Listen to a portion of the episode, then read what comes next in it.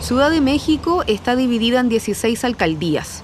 Si se deja atrás la poblada zona urbana para viajar hacia el sur, uno de los destinos es Milpa Alta. Lejos del metro y los autobuses, es la segunda alcaldía con mayor extensión territorial.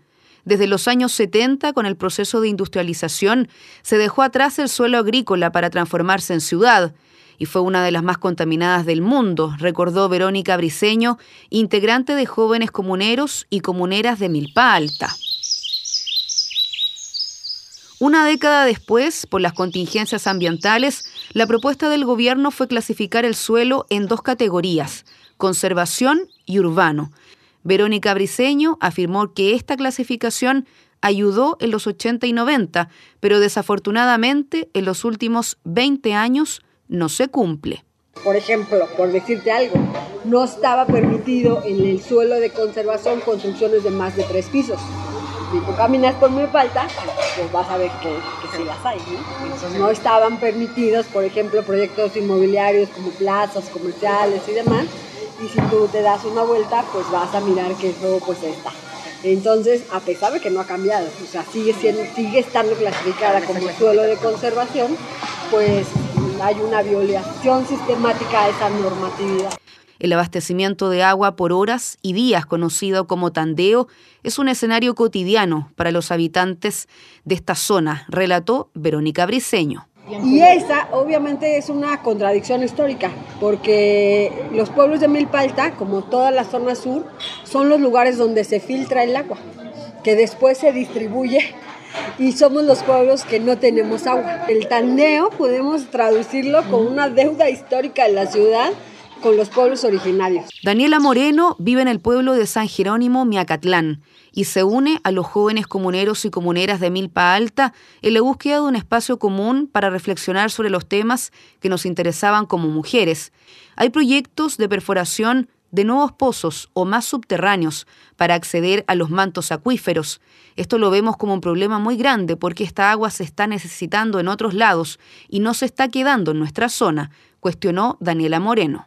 Entonces, pues nosotros vemos que, el tema del agua es a, nivel país, a nivel ciudad, de una manera muy grande, a, nivel local, pero nosotras sabemos que la manera de resolverlo no es extrayendo más agua, es generando otras, otros procesos, otras políticas para atenderlo.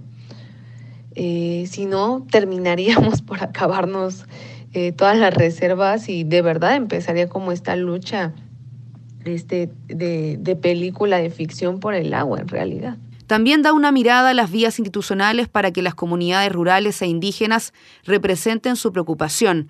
Hay proyectos que no son consultados, agregó Moreno. En estos tiempos de crisis, aseguró que el conocimiento de los pueblos originarios hay que mirarlo y traerlo al presente con urgencia. Milpa Alta no es una zona de riego, es una zona de temporal. Eso quiere decir que nada más tenemos lluvias de junio hasta septiembre, entonces lo que se producía antes en gran cantidad era el maíz. Ahora ha ido disminuyendo porque se observan menos zonas agrícolas y se expande lo urbano, relató Silvia Robles, integrante de Yoyolo Milpishque. Si una ciudad no tiene que traer de tan lejos sus alimentos, disminuimos la cantidad de dióxido de carbono que se genera por el traslado. Y aparte, o sea, si esos cultivos son de buena calidad, utilizando agroecología, utilizando lo que es remediación de suelos, entonces ahorita la ONU ha clasificado algo que se llama el hambre oculta. Es tú comes, pero lo que comes no tiene todos los micronutrientes. Exactamente. Entonces eso lo que da como resultado es que la población esté enferma. Ha sido perseverancia, pero también te encuentras con personas que presentan puntos en común contigo, contribuir a dejar un mundo mejor para los otros y el futuro, lo que nos ha ido uniendo para hacer estas redes, agregó Silvia, quien estudió una maestría en agroecología y sistemas alimentarios regenerativos. La sustentabilidad fue, bueno, es todavía una palabra de moda mm. en la que debes de dejar algo para las generaciones futuras, ¿no? pero realmente en las condiciones en las que estamos ahorita, dejar algo que esté funcionando para las generaciones futuras ya no es factible.